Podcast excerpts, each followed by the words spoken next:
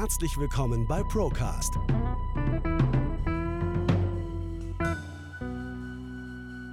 Der Podcast der ProLife GmbH. Wir nehmen Sie mit auf eine Reise hinter die Kulissen der Finanz- und Versicherungsbranche. Hallo Sven.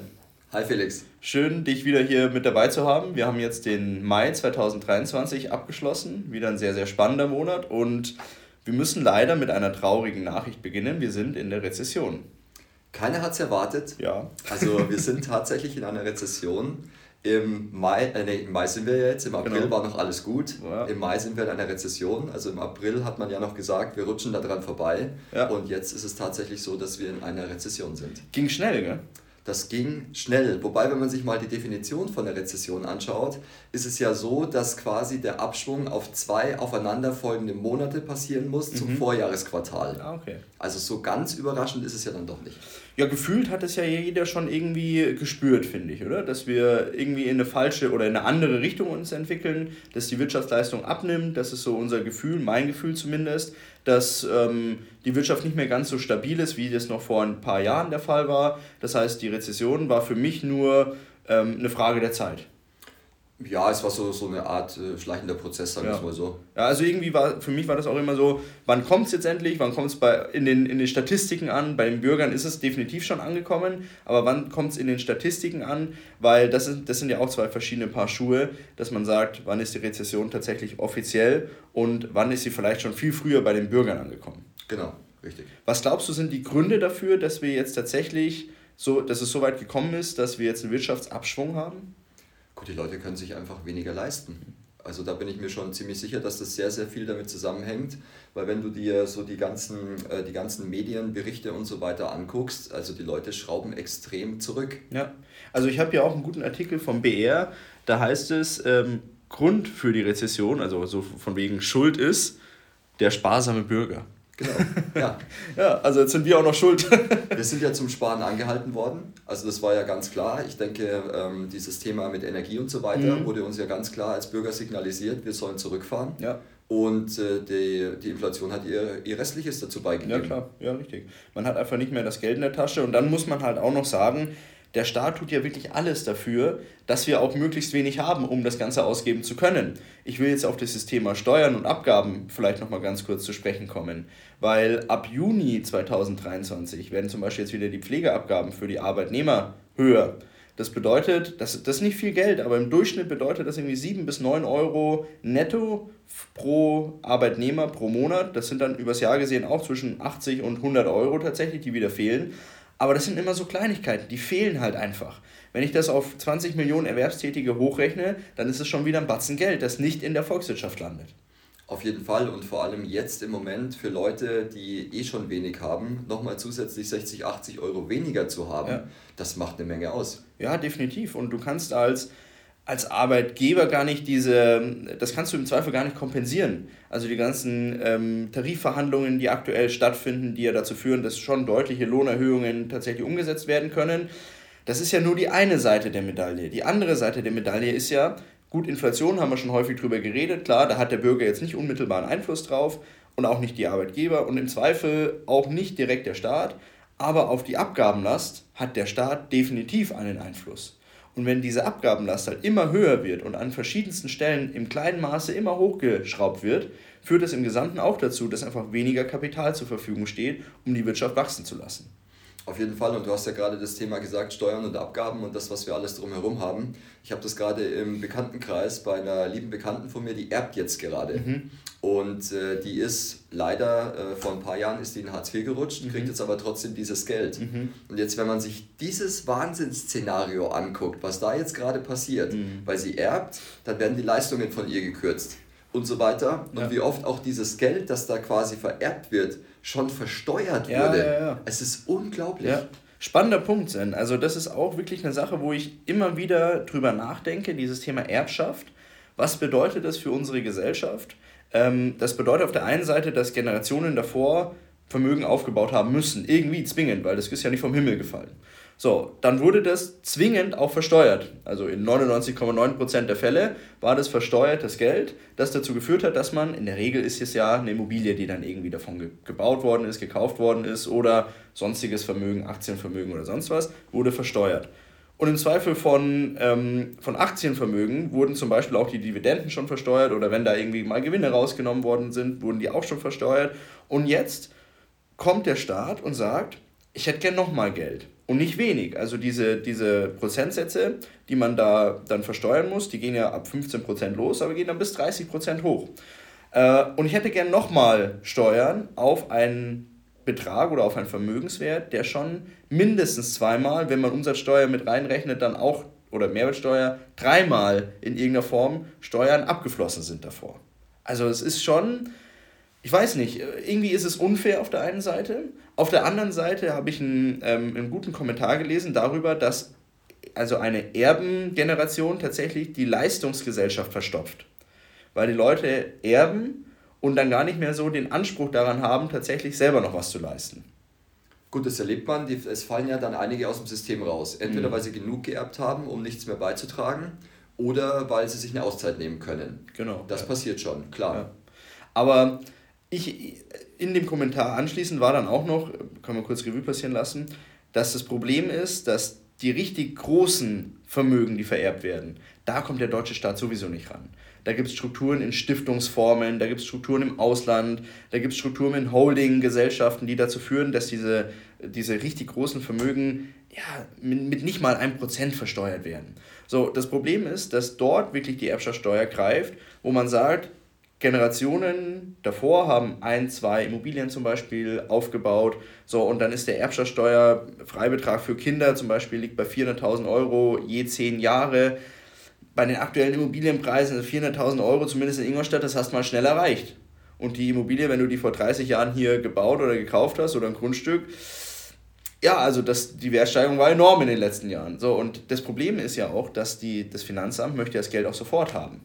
Und jetzt hast du ein Problem wenn du gerade nicht flüssig bist, hast du ein Problem, genau. weil dann brauchst du entweder eine Hypothek auf diese im Endeffekt schon bezahlte Immobilie. Richtig. Oder du nimmst irgendwie anders ähm, äh, Geldschulden auf. Ja, was die Bank, was ich auch nicht wusste, die, also ja, was ja logisch ist, aber ich habe es jetzt mir nie so vor Augen geführt, aber für die Bank sind, ähm, sind Steuer, also Steuerlasten dann im Endeffekt auch nicht belastbar. Also irgendwelches Vermögen, das jetzt von der Steuer entsprechend ähm, äh, definiert wird, ist nicht für die Bank belastbar, um darauf einen Kredit zu vergeben. Oder auch Renten, die man entsprechend bezieht vom Staat, sind nicht belastbar.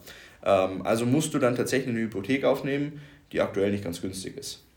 Das stimmt. Die nimmt ja gerade auch oder hat ja die letzten Monate immer mehr an Fahrt aufgenommen. Hat an Fahrt aufgenommen und es gab ja jetzt nochmal Zinserhöhungen auch ähm, zu unserem letzten Gespräch dazwischen. Also eine Zinserhöhung hat die EZB und die FED dann tatsächlich dazwischen nochmal durchgeführt. Das ist ein bisschen abgeschwächt worden. Also die Zinssprünge waren nicht mehr so ganz so hoch wie davor. Das haben wir ja auch prognostiziert, aber das war ja auch kein, kein, äh, kein Wunder. Das hat man, das hat man ja äh, raushören können schon aus deren Statements. Aber nichtsdestotrotz, die Zinsen, die steigen auf ein immer höheres Niveau. Das heißt, es wird immer schwieriger für Leute tatsächlich mit diesen hinterlegten Zinssätzen irgendwas zu finanzieren. Gut, das erlebst du ja auch. Ich meine, da hatten wir ja auch einige Artikel dazu, dass die, dass die Baubranche gerade im Moment äh, einbricht. Ja, also da habe ich auch was Interessantes gelesen. Also die, die Immobilienpreise sind im Durchschnitt um 2,3 Prozent gegenüber dem Vorjahreszeitraum in diesem Jahr gefallen. 2,3 Prozent. Mhm. Das ist jetzt nicht unfassbar viel, also 2,3 Prozent, ja. Aber die, dieser, dieser Fall der Immobilienpreise kompensiert ja mitnichten die deutlich höheren Finanzierungsaufwendungen, die ich jetzt habe. Das heißt, es ist für die Leute noch, noch annähernd nicht so interessant, jetzt zu investieren, wie das noch vor zwölf, ja, vor zwölf nicht, aber vor 24 Monaten der Fall war. Bin gespannt, wohin sich da entwickelt wir kennen ja immer diese, diese Schönrechnungen mit den Durchschnittswerten, mhm. also im Durchschnitt 2%, 3% ja, ja, ja. und so weiter, weil ich bin schon der Meinung, dass es in den, in den großen Zentren oder beziehungsweise, ich nenne jetzt einfach mal München oder mhm. Frankfurt, mhm. da werden die Immobilienpreise jetzt nicht groß irgendwas tun, weil einfach auch noch sehr viel Geld unterwegs ist Klar. und dieses Geld ja auch investiert werden will. Nur wenn du jetzt ein bisschen ins Ländliche gehst etc., dann werden wir wahrscheinlich auch andere ähm, Preise sehen, die zurückgegangen sind. Das glaube ich auch. Und das Thema ist ja immer, ich finde, das ist auch immer verzögert. Leute bieten ihre Immobilie an, wollen einen höheren Preis haben und ähm, kriegen den jetzt in dem Moment nicht. Dann ist die Immobilie ein halbes Jahr, ein Jahr am Markt und dann wird die irgendwann zu einem günstigeren Preis verkauft. Das heißt, das ist eine Sache, die sich mit der Zeit wahrscheinlich auch noch verändern wird, die sich verzögert. Und im Zweifel bin ich mir auch nicht sicher, ob man alle Daten korrekt erfassen kann, denn die Preise, die online stehen, sind ja mitnichten die Preise, die dann tatsächlich auch erzielt werden. Ist die Frage, was man heranzieht. Ja, eben. Das, und äh, ich, weiß, ich weiß eben nicht, wie diese, äh, diese Grundlage dieser Datenerhebung dann tatsächlich stattfindet. Aber ich könnte mir vorstellen, ähm, ein Kumpel von mir hat damals seine Doktorarbeit darüber geschrieben, wie zum Beispiel bei Automobilen die Durchschnittspreise ermittelt werden. Die werden tatsächlich auf Grundlage der Inserate und der Preise ermittelt. Aber die tatsächlichen Verkaufserlöse, die tatsächlichen Verkaufspreise liegen, ich kann es jetzt nicht genau sagen, aber ich glaube, es waren irgendwie unter so 10% unter dem, was dann tatsächlich online gefordert wurde. Bestimmt, also von äh, Verhandlungsbasis quasi zu Tatsache. Genau, richtig, richtig, richtig. Und das ist ja bei Immobilien auch der Fall. Und aktuell ist man, wenn man die Möglichkeit hat, investieren zu können, definitiv in einer sehr guten Situation, in einer sehr guten Ausgangslage. Ich kann, glaube ich, mit Verkäufern aktuell und Maklern gut verhandeln. Ja, da hat auch unser, unser Minister, der Herr Habeck, nochmal seinen Teil dazu beigetragen. Ah, was hat er für eine Idee? äh, gar keine Idee. Also was heißt gar keine Idee? Äh, durch dieses ähm, Heizungssanierungsgesetz, ja. das er da ja auf den Weg gebracht hat, ja. ist es ja so, dass die Käufer jetzt mit den Verkäufern verhandeln und sagen, wenn du nicht auf dem neuesten Stand bist, mhm. dann bezahle ich dir auch nicht den Preis für deine Immobilie, weil ja genau diese Zusatzkosten auch auf mich zukommen. Ja, klar. Also das ist auch eine spannende Sache, dass ähm, da ja Abschläge dann vorgenommen werden für energetische Sanierungsmaßnahmen, die erst in Zukunft irgendwann stattfinden werden. Wo aber man ja heute auch nicht weiß, was muss da tatsächlich stattfinden in Zukunft. Ist es jetzt wirklich, ist die Wärmepumpe gesetzt? Wird dieses Gesetz überhaupt in der Form umgesetzt? Äh, wie schaut es in 15 Jahren? Weiß ja keiner. Aber klar, in dem Moment, zu Recht, als Käufer muss ich diesen, diesen Risikoabschlag mit reinnehmen. Und es ist ja eine Sache auch spannend, in diesem Gesetz, das besagt ja auch, also das führt meiner Meinung nach auch dazu, dass wir immer mehr Wohnraummangel auch haben. Klar, die Bürokratie wird höher, die Aufwendungen werden höher, auch finanziellerseits, und du bist auch nicht mehr so flexibel. Weil wenn du jetzt einen Anbau zum Beispiel machen möchtest, auf, deine bestehende, auf dein bestehendes Objekt, egal ob Mehrfamilienhaus, Einfamilienhaus, egal, und dieser Anbau eine gewisse, äh, ich glaube es ist so, wenn dieser Anbau vom, vom Amt genehmigt werden muss, dann ist es so, dass für das gesamte Objekt diese neue Richtlinie dann sofort umzusetzen ist. Nicht nur für den Anbauteil, sondern für das gesamte Objekt. Das heißt, niemand wird anbauen. Ganz klar. Also und dann hast du wieder ein Problem. Ist ja ein extrem hoher Kostenblock nochmal zusätzlich. Sicherlich, dann werden die zusätzlichen Kosten pro Quadratmeter, die ich ja zusätzlich dann durch den Anbau generieren möchte oder anbauen möchte, die werden so exorbitant hoch, dass es sich einfach nicht lohnt und dann baue ich halt einfach nicht an, sondern da miete ich lieber noch was Zweites an oder irgendwie so. Ja. Also Wohnraummangel par excellence tatsächlich dann. Was auch noch dazu kommt, ist, dass er ja jetzt von sich aus gesagt hat, er ist auch nicht mehr ganz so optimistisch, dass sein Gesetz wahrscheinlich sowieso nur zwei Jahre hält. Hat er gesagt? Also, hat er gesagt. Ah, okay. Also würde ja im Umkehrschluss von der Logik her bedeuten, dass er sich in zwei Jahren nicht mehr in seinem Amt sieht. Richtig, ja. ja, das ist sowieso. Also, wenn mich betrifft es jetzt in dem Fall nicht, aber wenn es mich betreffen würde, dann würde ich jetzt auch mal die Füße stillhalten und gucken, was passiert denn wirklich. Weil, wenn man jetzt, und das war in der Vergangenheit ja leider immer so, wenn man die Ersten, die dem Staat gefolgt sind, auf irgendeine Regulatorik oder sonst irgendeinen Aufruf, das waren zum Schluss immer die Gelackmeierten. So, das heißt, also das ist jetzt meine persönliche Meinung, ich würde mal schön die Füße stillhalten, ich würde mal gucken, wer ist denn wirklich in zwei Jahren noch im Amt, schafft er überhaupt die zwei Jahre noch? Aktuell über 50 Prozent der Deutschen sehen ihn nicht mehr im Amt. Ähm, aber ja, und dann werden wir sehen, was passiert. Das, da hast du vollkommen recht, äh, da bin ich mit dabei, also das gehe ich absolut mit, wirklich zu sagen, erstmal gucken, was tatsächlich passiert, ja. weil es, die Medien tragen ja ihren Teil dazu bei. Klar, es gibt keine Wärmepumpen mehr, ähm, hin und her, die ja. Leute werden ja in Panik gebracht, nennen wir es einfach Panik, ja. um dann schnell zu agieren und schnell zu handeln und meistens, wie du schon gesagt hast, kommt es dann sowieso anders. Ja, sowieso. Also ich meine, wenn man sich in der Vergangenheit da alles anschaut, was alles hätte kommen sollen und was ich alles hätte machen müssen, da hätte ich schon viel Geld verloren, wenn man nicht tatsächlich dann ein bisschen ruhig geblieben wäre, Abstand davon genommen hätte und dann auch mal ja, ein bisschen weniger Medien konsumiert hätte, dann ist man da auch fein raus und dann wird man in zwei Jahren sehen, was passiert oder nicht. Nimm das Thema Grundsteuererklärung. Ja, Sie ja. haben gesagt, du musst es in einer Woche einreichen. Ja. Was ist passiert? Sie haben diese Fristen wie oft aufgeweicht? Ja, und das ist ja jetzt auch das Thema, ob das überhaupt verfassungsrechtlich in Ordnung ist, weil ja die öffentlichen Behörden von Anfang an länger Zeit bekommen haben, wie die Privatpersonen und die Unternehmer und das auch verfassungsrechtlich einfach nicht in Ordnung ist. Das heißt, führende äh, Juristen in Deutschland plädieren ja schon dafür, das einfach jetzt mal äh, schön beiseite zu schieben, beziehungsweise äh, kündigen dann schon an, dass sie entsprechend verfassungsrechtlich dagegen vorgehen werden. Und unterm Strich, das Bundesverfassungsgericht wird dann sagen, ja, nee, war nicht verfassungsgemäß und wir müssen das alles nochmal durchführen dann hat man ewig lang Zeit. Also ja, wird man sehen, was passiert. Gell?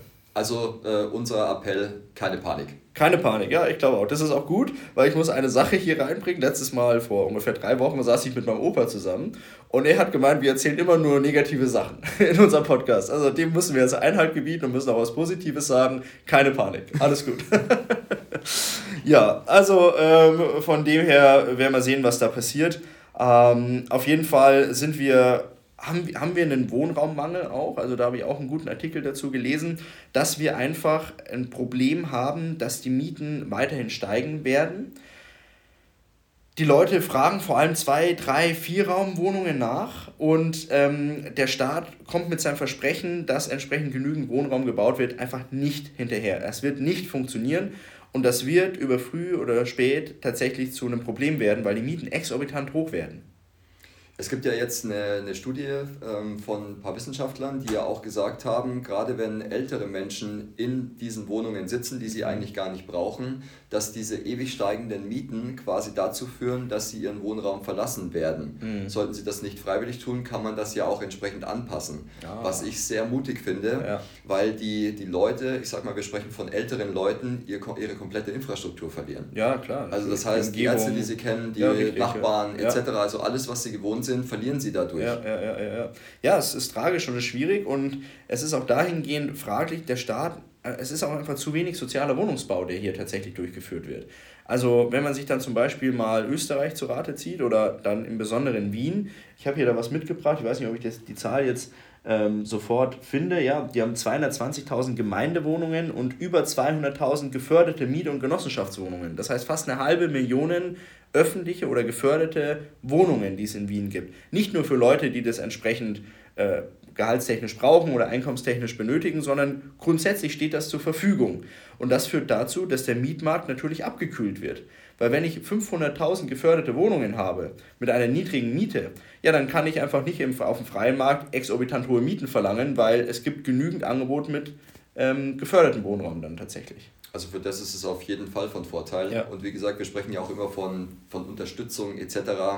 Bloß wann die ankommt und wie die ankommt und in welcher Form die ankommt, ist ja auch immer die Frage. Ja, und ich finde das Modell eigentlich sehr gut, weil du hebelst jetzt nicht den, äh, den, den Markt aus, die Marktwirtschaft, sondern der Staat sagt ganz einfach, wir treten in den Markt mit ein, wir stellen Wohnungen zur Verfügung zu dem Preis und dann müssen sich alle an, dann wird sich der Markt nach unten anpassen an diesen Preis. So, ich brauche keine Mietpreisbremse, ich brauche keinen Sozialismus Leid, ich brauche kein, äh, keine Enteignung oder sonst was. Das ist eine ein meiner Meinung nach sehr, sehr gutes Beispiel dafür, dass der Markt funktioniert, wenn der Staat in dem Markt einfach schön mitmischt und Angebotsanreize schafft. Auf jeden Fall. Also eine gute Sache. Wien, deswegen auch die Stadt mit der höchsten Lebensqualität, wiedergewählt worden. Also ab nach Wien.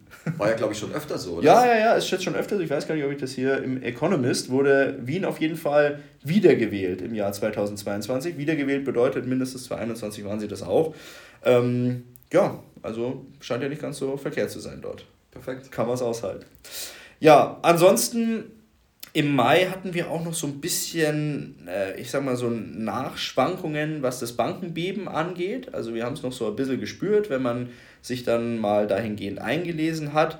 Und Sven, du hast ein paar interessante Informationen auch zu diesem Credit Suisse Deal, glaube ich, mitgebracht. Gell? Genau, richtig. Also ähm, ich habe ein paar Zahlen mitgebracht und zwar ist ja die Credit Suisse von der UBS für dreieinhalb Milliarden gekauft worden. Mhm.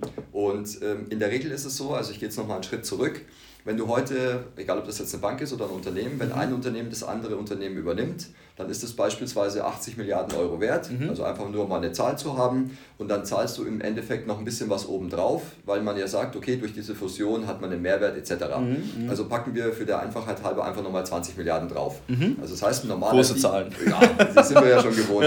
ja. Also ähm, als Beispiel wäre das dann eben so, 100 Milliarden mhm. kostet diese Fusion.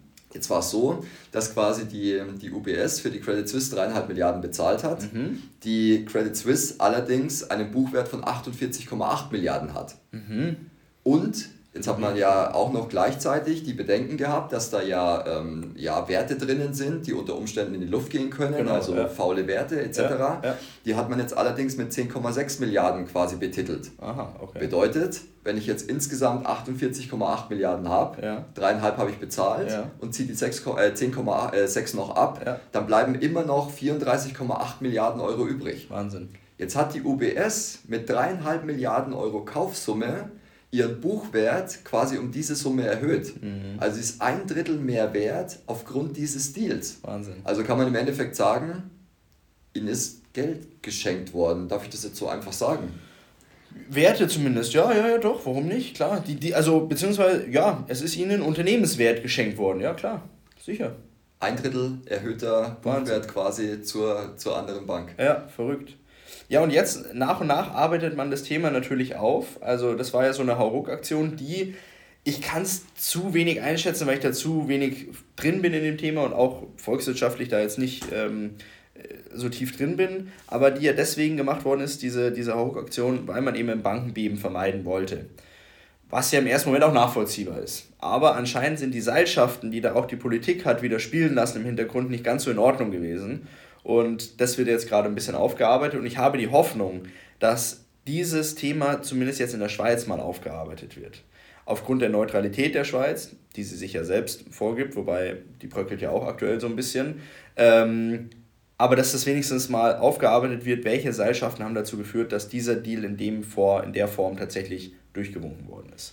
Also für mein Empfinden ist es auch ganz klar eine Systemlösung. Ja. Also dass da nicht irgendwie ein Run entsteht oder die Leute ihr Geld abziehen etc. Also ich glaube, man hat schnell eine Lösung gebraucht, ja. weil man hat ja vorher auch richtig da Geld reingepumpt. Ja, ja, klar. Also da ja, gingen ja vorher 50 Milliarden rein. Ja. Ja, da muss dann auch irgendwo eine Lösung her, weil äh, einfach so dass die, die Sache abschreiben und sagen, naja, hinter mir die Sinnflut, das funktioniert nicht, sind wir uns einig. Aber das ist auch das Problem dieser 70, 80 Jahre alten Marktwirtschaft, teilweise auch manipulierten Marktwirtschaft, die dazu geführt hat, dass wir unfassbar große Banken und Konzerne und Gesellschaften haben und Strukturen haben, die einfach, wenn da irgendwas passiert, die gesamte Wirtschaft mit sich ziehen würden. Und diese Riesengesellschaften, die, das ist fast schon wie Sozialismus, die müssen ja nichts mehr tun. Also diese Management-Sekte, die da, Sekte, Management-Ebene, sag was mal so, die da oben hockt, ähm, die die hat ja kein Haftungsrisiko. Außer wenn die jetzt wirklich Humbug bauen, Steuern hinterziehen oder sonst irgendwas, dann haben die ein Haftungsrisiko, aber sonst haben die kein Haftungsrisiko. Das heißt, sie schauen nur, dass sie auf ihrem Stuhl bleiben, dass da keiner dran sägt, dass sie schön alle politischen und gesellschaftlichen, in Anführungszeichen geforderten Maßnahmen tatsächlich umsetzen, überall die Regenbogenflagge dranhängen und dann ist alles gut.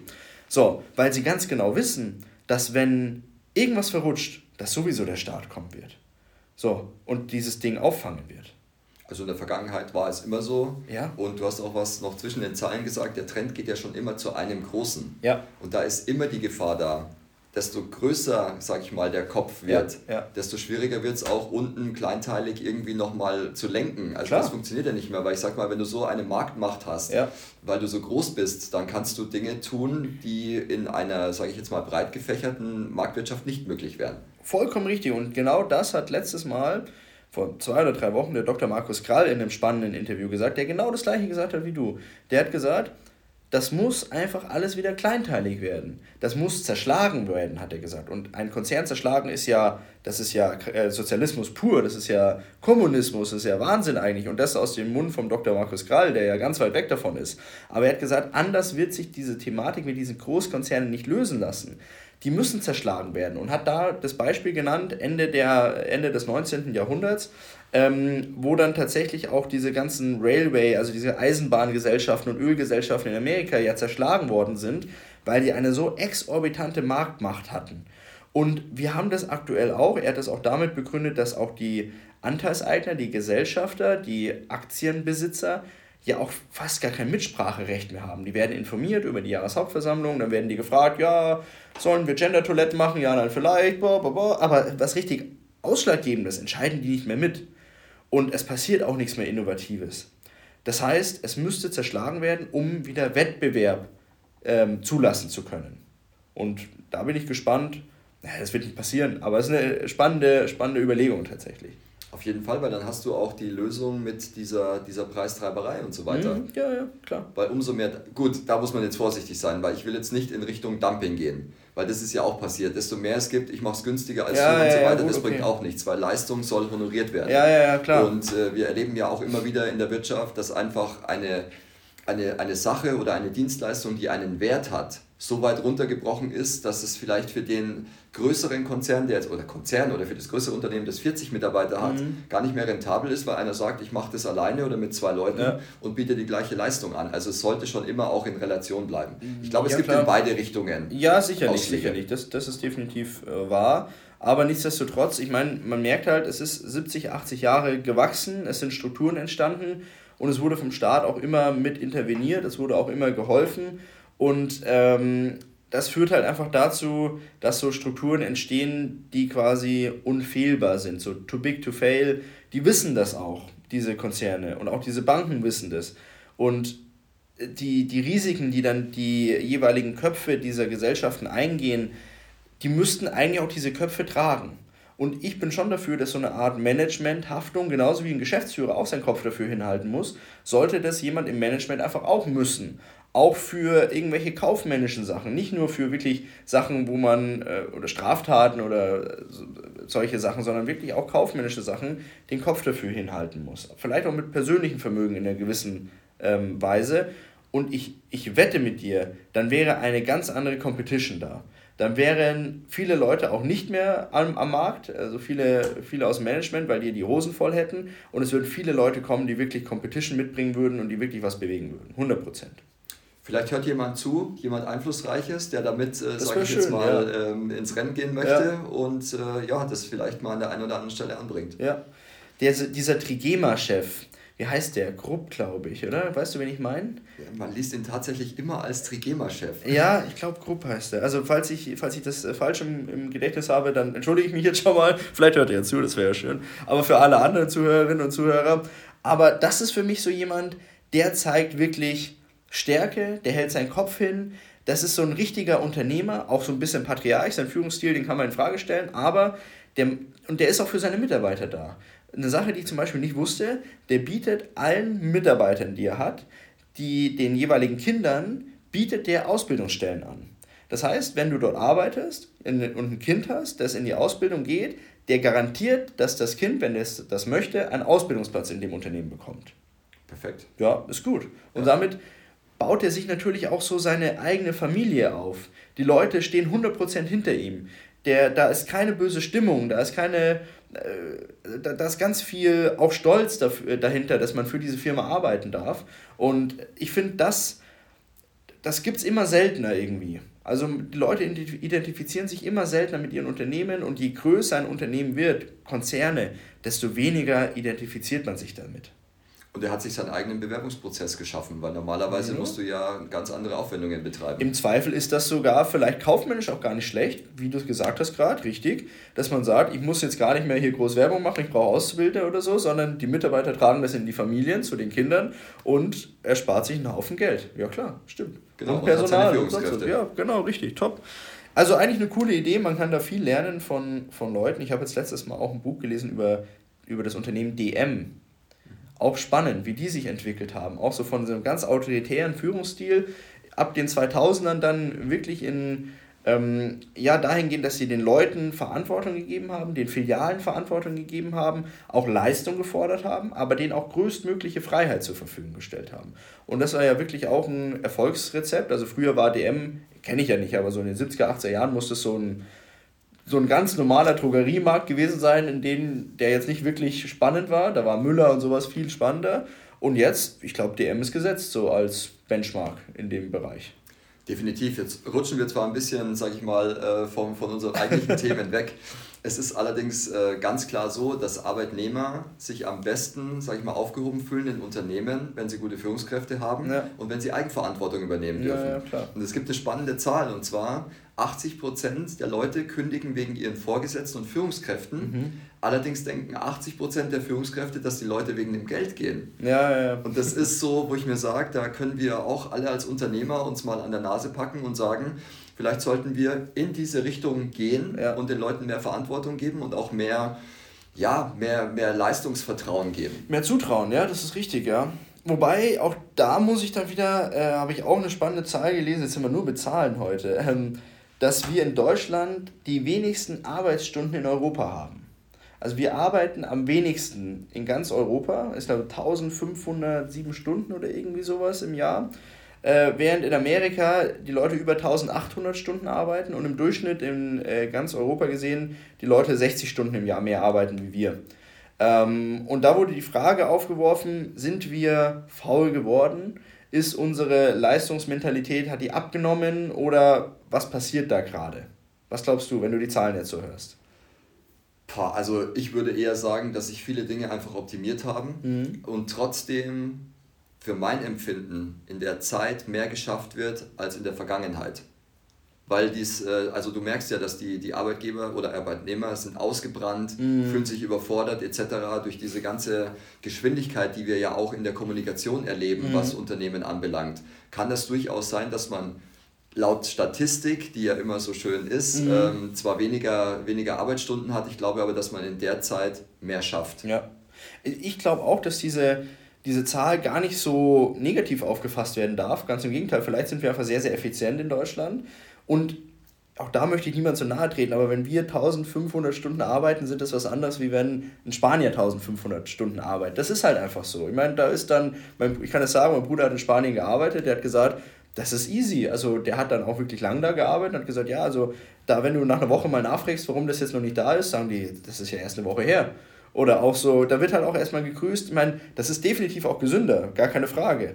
Aber ähm, die Intensität der Arbeit ist dort was anderes. Und ähm, wir haben auch ein sehr, sehr, also da haben die Gewerkschaften auch viel dafür geleistet. Wir haben ja auch viel Urlaubsanspruch zum Beispiel. Das darf man ja auch nicht vergessen, die viele andere Länder nicht haben. Amerika, da gibt es sowas nicht. Arbeitnehmerschutz, schau, wo du bleibst und dann musst du halt 1800 Stunden dann arbeiten. Was jetzt spannend wäre, ist äh, diese, diese Zahl in Amerika zu verifizieren, weil die haben ja teilweise zwei, drei Jobs, um überleben zu genau, können. Genau, richtig, ja. Und dann ist eben die Frage, ist das da auch mit einkalkuliert? Ist mit einkalkuliert, ja. Gut, dann ist es ja eh Genau, also ist mit einkalkuliert die gesamte Arbeitszeit, egal wie viele Jobs ich tatsächlich habe. Okay, weil ich meine, ich, hab, äh, ich war ja im, im März dort drüben ja. und wenn du mit Leuten sprichst, die haben tatsächlich wirklich zwei, drei Jobs. Wahnsinn. Obwohl ja. sie auch gute Jobs haben. Also ich habe eine Managerin kennengelernt von einem Hotel in New York, die arbeitet, also eine Managerin, die, die schmeißt den den Laden und arbeite trotzdem noch nebenbei. Wahnsinn, ja. Und dann sage ich mal, wenn wir diese Arbeitszeit dann vergleichen, dann wird es schon schlüssiger. Ja. Ja, klar, vielleicht kann man auch stolz sein auf diese, dass wir uns das erlauben können, so wenig zu arbeiten, weil wir einfach sehr effizient arbeiten. Nichtsdestotrotz, und dann komme ich auf den Anfangspunkt, Rezession, irgendwie Lethargie, äh, auch, auch so die, die nachfolgende Generation, die jetzt vielleicht nicht mehr so viel Leistung erbringen möchte, weil sie kann, weil sie erbt, da haben wir jetzt alles so ein bisschen aufgenommen ich, ich weiß nicht, ob wir so schnell aus diesem Rezessionsthema da rauskommen. Wir müssen uns alle auch an die eigene Nase packen wieder. Wir müssen äh, Gas geben. Wir müssen auch mehr konsumieren. Aber wenn einfach nichts da ist, wird das einfach auch schwierig werden wir müssen auch sparen, wenn man es mal genau nimmt. Also Müsste man ja auch, noch ja. dazu Aber das führt ja dazu, dass wir dann noch weiter abschlittern würden, sage ich jetzt mal. Ja, das, ähm, das haben wir, glaube ich, schon im letzten, im letzten Podcast gesagt. 40 Prozent der Menschen haben aktuell gar keine Möglichkeit mehr mhm. zu sparen, mhm. weil sie alles äh, für ihren Lebensunterhalt brauchen im Moment. Auf der anderen Seite, und wie gesagt, da möchte ich auch niemandem zu nahe treten, aber ich war jetzt vorgestern, das war Samstag, jetzt ist Montag, im, im Saturn, voll Unfassbar. Also ich gehe da rein und denke mir, naja, das war 19 Uhr, naja, 18.30 Uhr sowas. Samstag wird ja keiner mehr im Saturn sein. Voll. Unglaublich. Also es muss ja dann doch noch Geld da sein oder das, was noch da ist, wird dann wirklich einfach für ein Flachbildschirm, für iPhone 20, für was weiß ich alles verwendet. Und das tut mir so im Herzen weh, weil ich sage, das bringt niemanden weiter. Ich würde gerne die Leute dort alle an die Hand nehmen und sagen, lass den Fernseher da stehen nimm das Geld und pack das, keine Ahnung, was kostet so ein Fernseher? Bestimmt 1000 Euro, ganz schnell, kauf eine halbe Unze Gold, hast mehr davon. Du, ich bin eine Stufe nach dem Röhrenfernseher. Also ja, ich habe die Dinge meiner so 15, lange. Ja, meiner ist 15 Jahre alt. Also meine aber auch, bis die nicht auseinanderfallen, ja. äh, kaufe ich mir keinen neuen. Ja, ja, ja, und das ist, glaube ich, halt auch ein Problem. Auf der anderen Seite lebt die Wirtschaft davon, dass Konsum betrieben wird, dass wir äh, von, äh, von, den, von der Werbung, vom Marketing entsprechend immer getriggert werden, das zu kaufen. Also das ist alles so sein, sein Für und Wider und ähm, unterm Strich haben wir halt die Thematik, ja, es ist einfach weniger Geld in der Tasche, auch wegen dem Thema Inflation was aber immer mehr in den Hintergrund gerät. Gell? Also Inflation haben wir uns langsam daran gewöhnt, finde ich, dass wir hohe Zahlen haben da. Ja, sie ist auch wieder leicht gestiegen. Ich bin gespannt, was jetzt tatsächlich im Mai dann am Ende des Tages da drauf steht. Ja. Ich habe aber eine tolle Zahl, ich habe eine Rechenaufgabe für dich mitgebracht. Oh. Die, die kennst du auch noch nicht. Ich bin gespannt. Und zwar ähm, geht es darum, wie viel Geld man quasi braucht, mhm um in der Rente die Inflation auszugleichen. Okay. Also das heißt, äh, die, hier gibt es eine ganz, ganz tolle Tabelle. Mhm. Und in, oh anhand dieser Tabelle siehst du dann, wenn du jetzt 25, 35, 45 oder 55 bist, mhm. wie viel Geld du brauchst, um 0 bis 7 Prozent Inflation auszugleichen okay. bei einer entsprechenden Zusatzrente. Okay. Also das, kommt, das muss ich zusätzlich on top erwirtschaften um die Inflation auszugleichen. Genau, Oder ich sage jetzt, ich sag ja, okay, jetzt einfach okay. mal ein Beispiel. Ja. Also wenn du heute 25 Jahre alt bist ja und möchtest, wenn du in den Renteneintritt gehst, mhm. 500 Euro zusätzlich haben, mhm. brauchst du bei 0% Inflation 150.000 Euro. Okay. Wenn du jetzt beispielsweise 3.000 Euro willst mit 25, dann brauchst du schon 900.000 Euro. und jetzt kommt deine Rechenaufgabe. Jetzt machen wir 25 Jahre. Ja. Wir nehmen die aktuelle Inflation von 7%. Okay. Wie viel brauchst du an Geld, um im Rentenalter 3.000 Euro zusätzlich zu haben? Und ich arbeite bis 67, nehmen wir jetzt Du arbeitest nach dieser Statistik aktuell noch bis 67.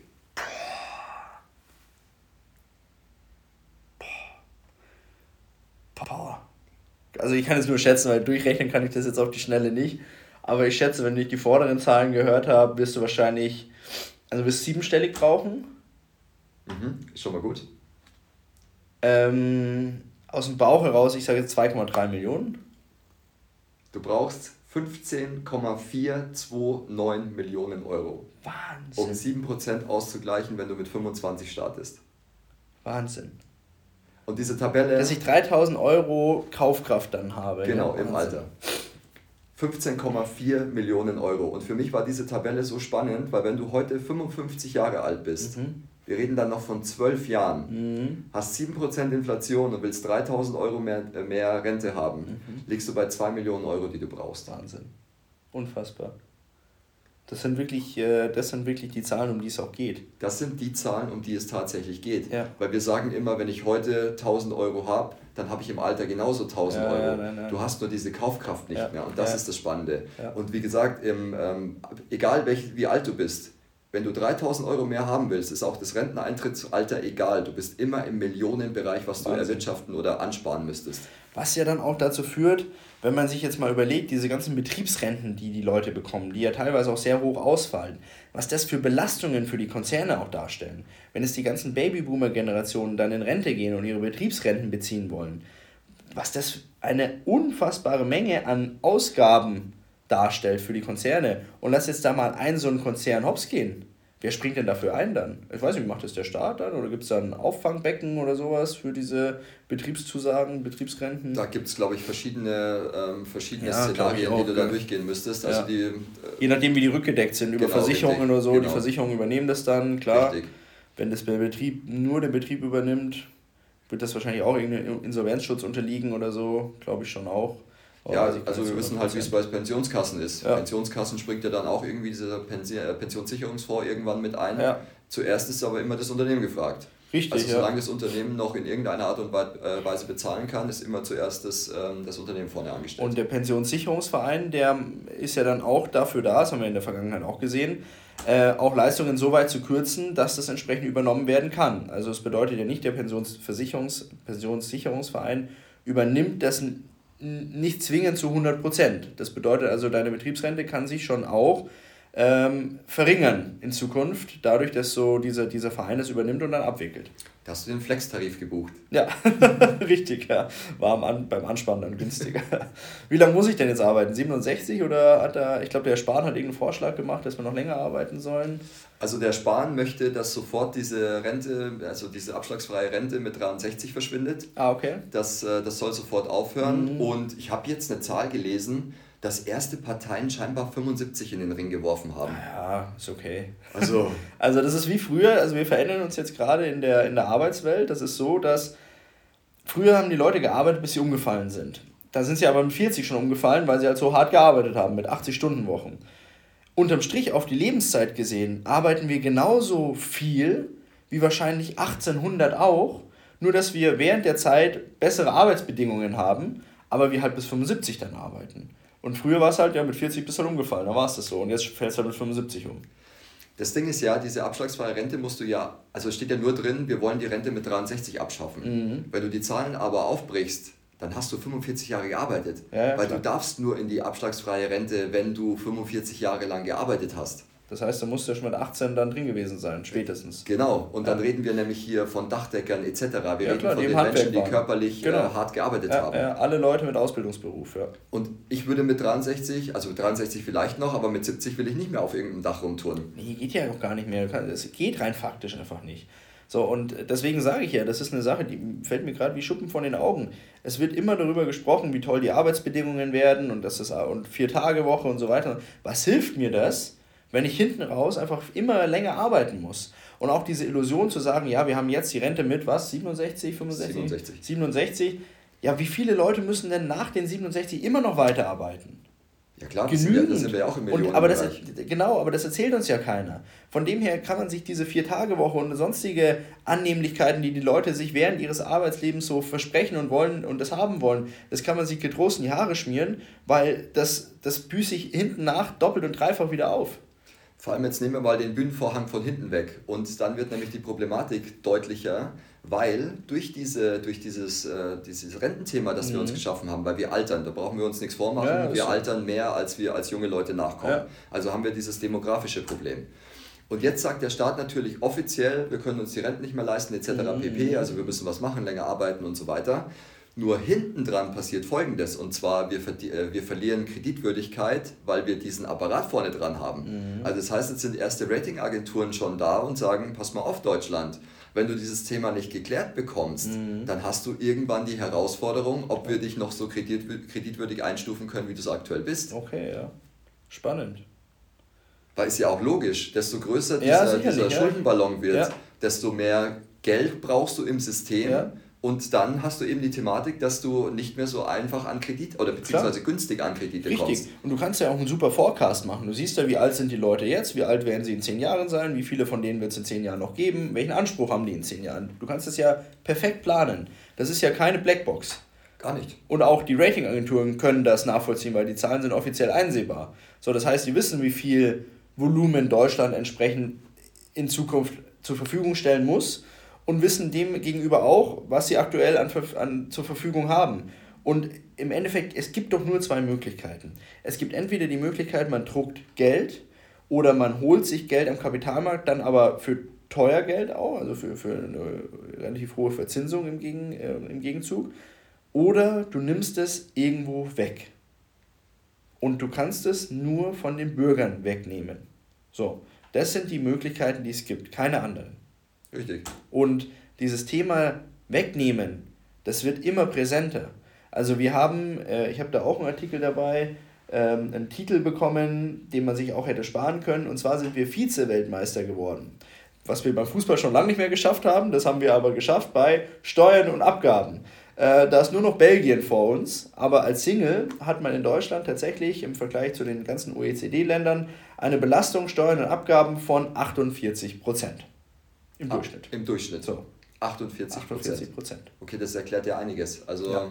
wenn du dir das alles anguckst, wir sind ja sogar mit dem Thema eingestiegen, ungewollt. Ja. Also, über Erben sind wir ja quasi auf dieses Thema Eigentlich gekommen. Ja. Und dann ist es auch kein Wunder, dass, sie, dass die Politik immer mehr versucht, auch diesen, ja, uns dazu zu zwingen, zu sparen. Mhm. Nur mit welchem Geld bitte? Ja, also überleg mal, Durchschnittseinkommen, Durchschnittsverdienst eines Singles 48% Steuern und Abgaben. Und wir wissen, wo der Durchschnittsverdienst liegt in Deutschland. Ja, klar. Das ist jetzt nicht, wir sprechen hier nicht von Millionären.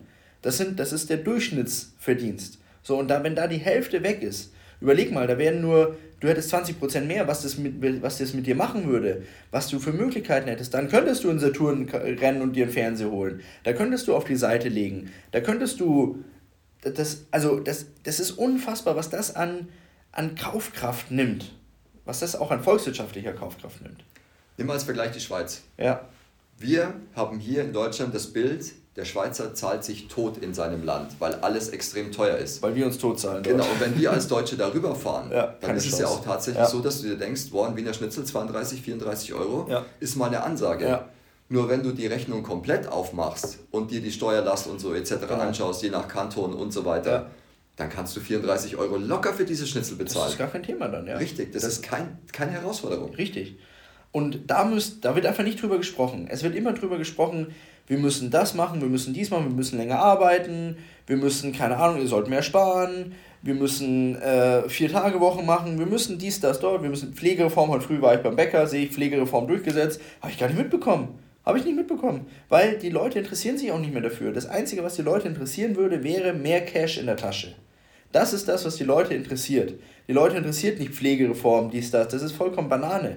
Die Leute interessiert, wie viel Geld bleibt am Ende des Tages übrig. Und wenn die Politik sich jetzt endlich mal dazu aufraffen würde, dieses Thema in Angriff zu nehmen, dann würde man auch viele Bürger abholen. Weil so ein Thema ist nicht von heute auf morgen umgesetzt. Wir sind nicht in den USA, wo der Trump damals gesagt hat, ja, wir machen ab sofort Einkommensteuer nur noch das und Flat Tax bei Unternehmen und gut ist und es von einem auf den anderen Monat umgesetzt hat. Bei uns dauert das Monate, Jahre.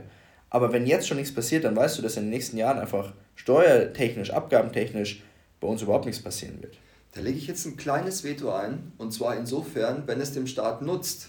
Haben wir in der Vergangenheit gelernt, dass innerhalb von kürzester Zeit alles durchgesetzt wurde. Okay. Wenn es in Richtung Bürger fair, geht, dann fair, dauert es fair, Jahre. Fair, fair, ja, du hast recht. Also auch unser Staat kann schnell sein, wenn er will und wenn es ihm dienlich ist, ja. Okay, da hast du recht, ja. Aber wie gesagt, das ist halt schon ein Thema, diese Abgabenlast. Ähm, auch bei Paaren, bei Paaren sind es 41 Prozent. Das ist schon unfassbar. Also da förderst du auch diese, dieses, die Familie nicht. Das ist, das verstopft auch. Genauso wie zu viel Erben verstopft, verstopft dieses ganze Abgabensystem einfach auch die, die gesamte Gesellschaft und auch die Leistung, verständlicherweise. Weil wenn du sagst, was soll ich denn jetzt noch arbeiten? Dann bleibt mir die Hälfte übrig, ja, dann mache ich wirklich lieber am Donnerstag schon den Lenz und alles entspannt, weil den Rest, das, das kann ich mir sparen. Also ich sag mal, wir, wir schaffen ab und zu die, die Grundlagen, auch in Form des Bürgergeldes, Mhm. wirklich einen Vergleich aufzumachen und zu sagen, für die 200 Euro, die ich tatsächlich mehr bekomme und dafür 40 Stunden in der Woche investiere, Ja. lasse ich es lieber sein. Genau. Also das ist, ähm, auf der einen Seite finde ich es gut, auf der anderen Seite führt es zur Leistungsreduktion, Ja. massiver Leistungsreduktion und dadurch haben wir ja auch diese, diese Thematik, dass wir in verschiedensten Bereichen keine Fachkräfte mehr haben. Mhm. Also wir könnten jetzt, glaube ich, da kannst du Stunden drüber diskutieren, wo genau der Rattenschwanz anfängt und wo er endet. Mhm. Weil nämlich jetzt die 41 Prozent sagen viele Familien auch, pass auf, mit dem Geld, was wir gerade haben, können wir gerade gar keine Familie gründen. Ja. Also hast du ja den Rattenschwanz auch wieder weiter Ja, fortgeführt, klar. indem du sagst, der demografische Wandel nimmt immer weiter zu, auf der anderen Seite kommt kein Nachwuchs. Klar, wo keine Kohle da ist, kommt kein Nachwuchs, weil Ja. du willst ja auch für dein Kind ein gutes Leben schaffen. Ja, du musst was bieten können, das ist schon klar, ja, ja, sicherlich. Und es ist ja auch gut, dass die Leute nachdenken darüber, kann ich mir überhaupt Nachwuchs leisten, weil sonst, ähm, ja, sonst, sonst hat man ja auch keine Möglichkeit, du kommst da nicht raus. Das, auch, das ist ja, ist ja in Deutschland, wird ja auch das immer stärker, dass du tatsächlich dein, deine Möglichkeiten, deine sozialen Aufstiegsmöglichkeiten wirklich äh, davon abhängen, in welchem Umfeld bist du geboren. Also in den 80er Jahren war es tatsächlich in Deutschland so, die Durchdringung war maximal hoch. Das heißt, du konntest in den 80ern, statistisch gesehen, hattest du die besten Aufstiegsmöglichkeiten. Und mittlerweile sind wir wieder in diesen Bereichen aus den 60ern. Das heißt, es zählt wirklich, wo du herkommst, wo du geboren bist, um tatsächlich darauf rückschließen zu können, welche Aufstiegsmöglichkeiten du hast. Und das ist auch eine Sache, wo ich sage, darf eigentlich nicht sein. Hängt aber wiederum damit zusammen, dass wenn so viel Geld tatsächlich im System landet, dass es einfach weg ist, dass ich auch den, den Leuten und auch dem Nachwuchs die Möglichkeit nehme, entsprechend sozialen Aufstieg zu genießen, wenn Leistung vorhanden ist. Natürlich, klar. Also das, das, ich meine, wir leben ja nach wie vor noch immer in einer Leistungsgesellschaft. Ja, ich gehe sogar, so, ich gehe sogar dahin, dass wir in einer Vergleichsleistungsgesellschaft sind, mhm. tatsächlich. Mhm. Weil du, ähm, ich sage jetzt mal, oft Möglichkeiten bieten könntest, dein soziales Umfeld es aber nicht hergibt. Ja. Also ich glaube schon, dass wir ein sehr, sehr gutes Bildungssystem haben, etc. Ich glaube, das ist alles noch einigermaßen, also wenn man die Themen weglässt, die innerhalb der Bildung stattfinden, ja, aber die Möglichkeit zu Bildung ist definitiv gegeben. Definitiv. Es ist halt trotzdem die Frage, wie wirst du gefördert? Mhm. Weil du hast halt auch innerhalb der Familien unterschiedliche Möglichkeiten der Förderung, ja, was ganz normal ist. Ja. Und wenn du jetzt dann, ich nenne mal einfach den Begriff, weil der schon so on vogue ist, keinen Mentor hast, dann wirst du auch, sage ich jetzt mal, nicht die gleichen Möglichkeiten haben wie jemand, der keinen Mentor hat. Klar, es ist schwierig, wenn beide Elternteile Vollzeit 40 Stunden und vielleicht plus arbeiten müssen, damit das Geld reinkommt und du daheim niemanden hast, der dich dann auf die Seite nimmt und du dann auch keinen Mentor hast irgendwo, äh, wird es schwierig. Du, ich habe letztens gelesen, dass teilweise Kindergartenkinder 37 Stunden im Kindergarten sind. Mhm. Also das heißt, Wahnsinn. wir haben schon Kinder, die quasi normale Arbeitswochen haben. Ja.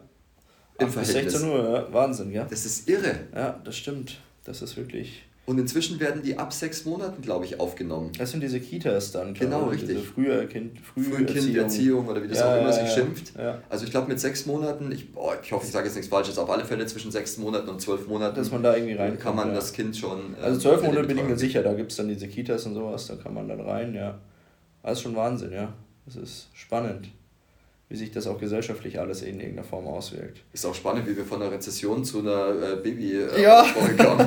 das ist richtig und wir sind auch schon tatsächlich in der fortgeschrittenen Zeit und ich schaue jetzt gerade mal, über welche Themen wir noch so ein bisschen sprechen wollten, ähm, aber ich glaube, einen Großteil haben wir schon abge, abgearbeitet, Sven, oder gab es noch Sachen, wo du sagst, da sollten wir schon noch mal einen kurzen Fokus drauf werfen aus dem Mai 2023? Also es ist natürlich noch eine Menge passiert, man hat ja auch eine Menge in der Politik gesehen, also es ist ja diese, auch diese ganzen kleinen Skandelchen, die wieder da waren. Ja, mit, ja, äh, ja. mal meinen Trauzeugen ein und sag mal, du kannst einen Job Wahnsinn haben. Wahnsinn auch, so ja? ja, ja, ja, Was dann nur, ich fand die Zahl, also wie, wie, du vorher schon gesagt hast, wir sind heute sehr zahlenaffin, was ich nur wieder, ähm, was ich Wahnsinn fand, wir fragen uns immer, wo das Geld hingeht. Mhm. Und der Greichen, wie lange war der jetzt im Amt? Keine Ahnung, eineinhalb Jahre sowas? Also, äh, wie gesagt, auf alle Fälle nicht sehr lange. Ja und bekommt jetzt 240.000 Euro Abfindung und dann 5.250 Euro im Monat. So, das also, dass man, dass man das mal im Verhältnis sieht. Ja, es ist unfassbar. Also, und daher kommt natürlich auch die Politikverdrossenheit. Jeder sagte, die verarschen uns sowieso nur, das ist ja Wahnsinn, was da passiert. Klar, wenn ich, solche Sachen sind natürlich Wasser auf die Mühlen. Also, ich meine, wenn, wenn ich da sehe, wie diese ganzen Posten vergeben worden sind und man sich dann vorne hinstellt und sagt, da habe ich wohl beim äh, Prozess der jeweiligen Bewerberinnen und Bewerber nicht ganz so gut aufgepasst und da ist mir wohl der ein oder andere Name nicht so hängen geblieben. Ja, mein Trauzeugen, weiß ich doch, wie der heißt. Also. Ich finde auch so witzig, dass wir dann immer in so Trauzeugenaffären und sowas reinrutschen. Äh. Und jetzt ist es auch dem Hubertus Heil zum Beispiel passiert. Ja, was hat auch er dort gemacht? ist der Trauzeuge drin. Ehrlich, oder? Ja, tatsächlich.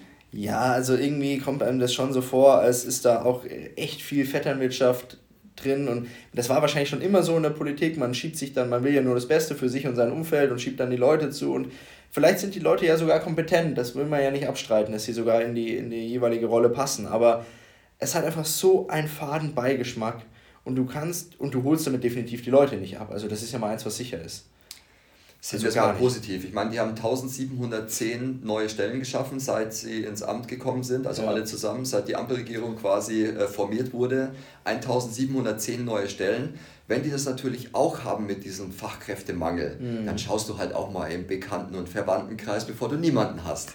Ja klar, musst du natürlich dann musst du auf dich selbst auch schauen, dass das alles Eben, besetzt also, wird, diese, ganze, diese ganzen Positionen. Ja, und das führt dann wieder zu mehr äh, Beamtenpensionen und einem höheren Schuldenberg von Deutschland und vielleicht einer geringeren Kreditwürdigkeit. Also kann man sagen, Habeck ist dafür verantwortlich, dass wir eine geringere Kreditwürdigkeit haben. Jetzt gehen wir jetzt, wir uns weiter aus dem Fenster. Äh, aber man muss das teilweise auch wirklich mit Humor nehmen, weil ähm, ja, man, man kann es, also manchmal ist es wie im schlechten Film. Also denkst du dir, wenn das ein Hollywood-Blockbuster gewesen wäre, dann wäre der genauso gut gewesen. Ja, das Oder? kriegen wir inzwischen hin. Also dieses Drehbuch kannst du gar nicht so schreiben, wie es manchmal nee, passiert. Das stimmt, das ist wirklich, wirklich Wahnsinn. Eine Sache noch, die mir einfällt, die wir schon noch mal Ende des äh, Gesprächs kurz thematisieren sollten. Die USA war ja kurz davor, pleite zu gehen. Mhm. Also das war ja diese Schuldenobergrenze, ich, boah, drei, 31 Billionen, 31,4 Billionen, irgendwie sowas. Ähm, Schuldenobergrenze, die definiert worden ist, die wird immer definiert vom, vom Senat. Und diese Schuldenobergrenze ist schon Anfang des Jahres erreicht worden. Und bis dato wurde sich halt immer über Wasser gehalten, weil ja Kredite verschoben worden sind, Zahlungen verschoben worden sind und so weiter und so fort. Aber ähm, hätte, also man merkt man schon, es gab eine Einigung, hätten die sich nicht zum 1. oder bis zum 1. Juni jetzt geeinigt, dann wäre die USA zum 1. Juni 2023 zahlungsunfähig gewesen. Hättest du das für realistisch eingestuft? Also ehrlicherweise nein. Also du hast auch gedacht, die einigen sich. Für mich war das von Anfang an klar, dass sie sich einigen. Ich, ich wusste das nicht so sehr einzuschätzen, weil sie haben diesmal wirklich lange gezögert und es sind ja wirklich harte ähm, Positionen, die da vertreten werden. Auf, einmal, auf der einen Seite von den Demokraten, die ja viele neue, ähm, viele neue Gesetze auf den Weg gebracht haben, viel neues Geld auch in Umlauf gebracht haben, gerade für das Thema Klimaschutz und äh, Diversifizierung oder Diversifizität, äh, du weißt schon, was ich meine. ähm, äh, Gerade so bei den Unternehmen und sowas, das haben die dann alles, äh, wollten die das alles umsetzen. Und die Republikaner, die natürlich sehr konservativ sind, die sagen, nee, Klimaschutz brauchen wir nicht und so weiter, stampfen mal die ganzen Ausgaben ein. Und da treffen schon zwei Welten aufeinander, aber was man jetzt so gelesen hat zwischen den Zeilen, der Senat muss noch zustimmen, aber anscheinend gab es Einigungen, dass auf der einen Seite ähm, Projekte von den Demokraten zurückgefahren wurden, was dieses Thema Klimaschutz und sonstige Sachen angeht und die Republikaner auch ähm, Zugeständnisse gemacht haben. Und jetzt einfach frei, also frei heraus weiter frisches Geld gedruckt werden darf und äh, immer mehr Geld in den Markt gepumpt werden kann, sodass die Inflation schön weiter nach oben gehen kann. Es gibt ja, es gibt ja tolle Serien dazu. Also wo du immer, klar, es sind Serien, mhm. für mich ist aber immer sehr viel Wahrheitsgehalt dran. Mhm, mhm. und es ist immer das gleiche Spiel. Beide bauen ihre Fronten auf. Mhm. Irgendwann sagen sie, okay, ich gebe dir das, wenn du mir das gibst. Und dann passieren solche Dinge. Ja, Ich will jetzt nicht sagen, dass das endlos ist, mhm. aber ganz, ganz oft ist es so, natürlich blockst du erstmal. Wenn ich heute was von dir will und du weißt, ich habe was, was du möchtest und wir suchen beide den Austausch daraus, dann machen wir beide erstmal dicht. Ja. Weil wir opfern dann Nummer drei, was wer das auch immer ist. Ja, und irgendwann weichen wir das ganze Thema auf. Du kriegst das annähernd, was ich möchte, ja. andersrum genauso und dann passieren eben Klar, diese Einigungen. Du willst ja auch deine Wähler jetzt nicht sofort enttäuschen, du willst ja zeigen, Stärke zeigen, du willst ja sagen, nee, lieber Wähler, schaut, wir als Demokraten, wir stehen auch hinter unserem Wort und so weiter. Klar, sicherlich und ähm, aber was das Problem daran ist eigentlich nicht das Thema, dass sie jetzt eine neue, eine Schuld, neue Schuldenobergrenze definiert haben. Das Problem an sich ist, dass dieses System der, der, der Verschuldung das jetzt einfach weitergeführt werden kann und darf und einfach in neue Sphären nach oben geht und ähm, wir einfach einen Schuldenberg, gerade auch bei den USA, aber auch in Europa sehen, der ja, und das wissen wir ja alle, der einfach nie zurückgeführt werden kann. Also es funktioniert nicht. Also wer sich den Spaß mal machen möchte, der soll sich einfach mal, du kannst ja live verfolgen, wie der, der Schuldenberg steigt. Das hast du mir letztes Mal erzählt, ja? Das kannst du für jedes Land machen. Also okay. das kannst du für Deutschland machen, das kannst du für die USA okay, machen. Okay, okay. Ähm, und ich würde mir einfach mal wünschen, 30 Sekunden einfach nur zu bekommen. Das würde ja, mir schon reichen. Vielleicht können wir das ja mal machen. Also ich gebe das jetzt hier mal mit an unseren Content Creator. Vielleicht kann er in dem Moment mal die Schuldenuhr einblenden. Was jetzt, das wäre ja cool im Podcast unten drin, wie viel Schulden jetzt generiert worden sind in der Zeit, wo wir gesprochen haben. Ja, probieren Das wäre cool, wenn das geht, dann blenden wir das unten ein. Wenn nicht, dann sehen Sie es uns nach, haben wir es nicht hingekriegt. Aber vielleicht kriegen wir das hin, das wäre eine coole Sache.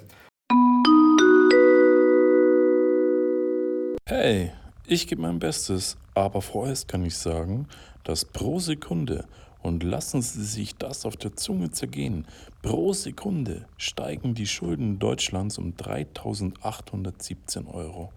Und das stand 30. Mai 2023. Na dann, Grüße vom Regiestuhl und ich gebe das Wort wieder weiter. Okay, Sven, danke dir. Gerne. Hat Spaß gemacht. Mhm. Und äh, ich hoffe, wir waren heute nochmal deutlich positiver. Aber äh, eigentlich sind wir immer, wir gehen immer mit einem positiven Ergebnis raus. Ich glaube, mein Opa hört nicht bis zum Schluss. Das ist okay. das Problem. Okay. Er hört immer nur am Anfang, er schaltet dann bei den Problemen ab und hört nicht bis zum Schluss. Also, falls er jetzt wieder zuhört, wir waren immer positiv und gehen immer positiv raus. Danke an alle Zuhörerinnen und Zuhörer, dass ihr wieder mit dabei wart. Ähm, gerne den Podcast teilen, Daumen hoch machen und verbreiten, damit auch alle diese Informationen bekommen, die wir hier immer tagtäglich zusammentragen. Danke dir, Sven. Bis zum nächsten Mal. Bis zum nächsten Mal. Danke, ciao. Bis zur nächsten Folge Procast. Der Podcast der ProLife GmbH aus Ingolstadt.